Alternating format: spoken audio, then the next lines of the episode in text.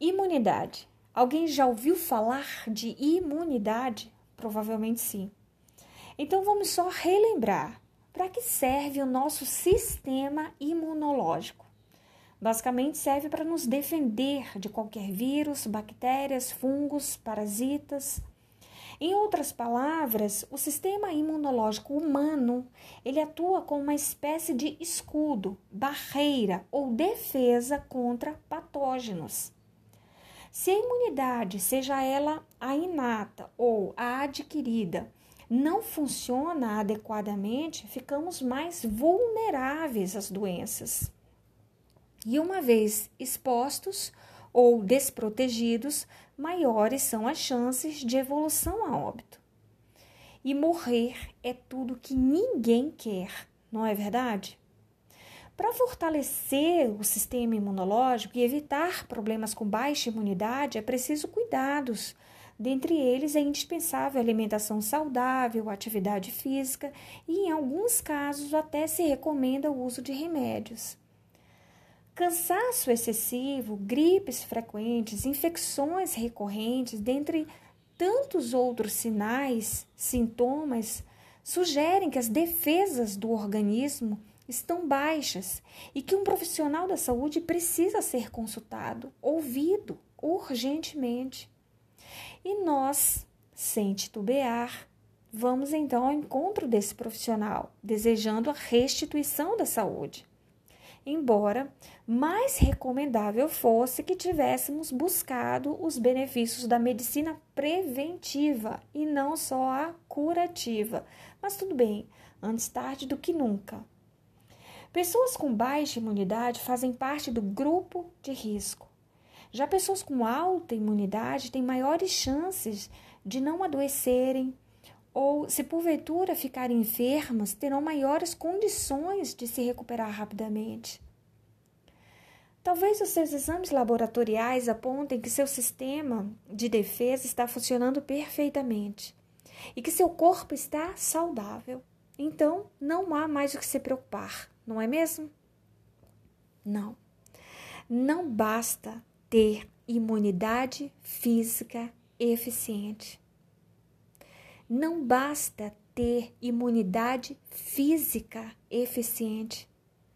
Faz-se necessário adquirir imunidade espiritual também. E é aí que muitos têm cometido os erros grosseiros. Vivemos em um meio, vivemos em meio a uma geração fitness, onde se prega a boa forma física, a meditação, o combate ao sedentarismo, associado a bons hábitos e alimentos e etc. Mas essa mesma geração, preocupada com a saúde corporal, esquece, ignora, despreza o corpo espiritual. Assim como não, assim como não podemos viver com baixa imunidade física, também não podemos viver com baixa imunidade espiritual. Em ambos os casos, a consequência, o resultado da citada deficiência é o mesmo: morte, inevitavelmente. É só uma questão de tempo para sua ocorrência. Não há como evitá-la. Ademais, é bom ressaltar que a imunidade espiritual, assim como a física, ela emite sinais de falência, pois nos dois casos, a fraqueza, quer seja física, quer seja ela espiritual, estará estampada em você. Entenda, o nosso corpo físico precisa de anticorpos e o nosso corpo espiritual também, para garantir a defesa do nosso ser. Pergunte-se, pergunte-se, pergunte a si mesmo: por que Jesus, enquanto homem, orava a sós com Deus frequentemente? Por que o Filho de Deus ia ao templo, à igreja, congregar? Por que ele fez questão de nos ensinar a orar? Você pode conferir isso lá no livro de Mateus, capítulo 6, versículo 9 ao 13.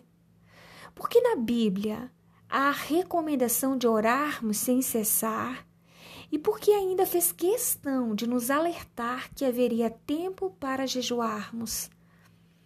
Você confere lá no livro de Lucas, capítulo 5, versículo 33 ao 35. Porque conhecer e prosseguir em conhecer a Deus e ainda vestir a sua armadura.